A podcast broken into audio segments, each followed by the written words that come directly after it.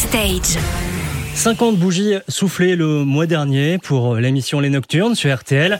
Vous êtes une légende vivante, un patrimoine de la radio. Bonjour Oh, oh, Georges Lang. Bonjour, comme vous y allez déjà pour Euh, commencer. non mais c'est vrai en plus.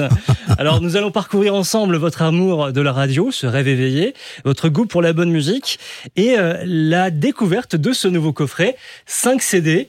Euh, double vinyle, c'est une pépite et c'est pas le premier parce que à chaque fois vous sortez un, un coffret, ça se vend extrêmement bien. Et ce qui me saute aux yeux à chaque fois, c'est que vous construisez ces compilations, ces coffrets comme une émission de radio. Écoutez, moi, la compilation, euh, pour moi, c'est euh, toujours une petite frustration parce que c'est pas une émission de radio. Vous savez que pour les compilations, on doit aller jusqu'à la dernière goutte, à la dernière note de musique, à la, fin de la résonance pour enchaîner le disque suivant. Ce que je m'interdis complètement quand je suis en direct, puisque moi, je, je suis un DJ, un disc jockey, quelqu'un qui chevauche les disques, qui n'accepte pas les blancs, qui parle sur les chantés, sur les introductions, parfois même trop, on me le reproche de temps en temps. Mais j'aime ça, j'adore ça. C'est une façon de faire de la radio qui me plaît à l'américaine, comme nos amis euh, de là-bas. Et donc euh, voilà, c'est la raison pour laquelle faire une compilation, c'est un exercice difficile parce qu'il faut euh, respecter les règles qui sont imposées. Et ce sont les maisons de disques qui ont décidé cela. Donc euh, on, le, on fait ce qu'on peut. Donc euh, je suis ravi de savoir que vous pensez que ça fait penser à mes émissions de radio. Oui, c'est vrai, mais c'est une pâle copie de mes émissions de radio. C'est devenu donc une émission culte avec une qualité musicale folle. Est-ce que le fait de faire l'antenne la nuit euh, dans le studio seul a permis de créer une ambiance différente dans votre approche de la radio? Oui. Lorsqu'on vous écoute, on voyage et ça, ça m'a toujours impressionné. Oui, parce que euh, la nuit, euh, les gens sont dans des conditions particulières pour écouter la radio. Ils sont en voiture, vous connaissez ça mieux que moi, Oui. puisque vous travaillez sur une radio qui accompagne les gens qui roulent. Et je vous écoute d'ailleurs pour savoir que récemment encore, il y a eu un pépin euh, sur autoroute A4. que- et j'ai, j'ai- grâce à vous, j'ai su que je devais sortir à un moment donné pour rejoindre l'autoroute plus tard pour contourner un accident.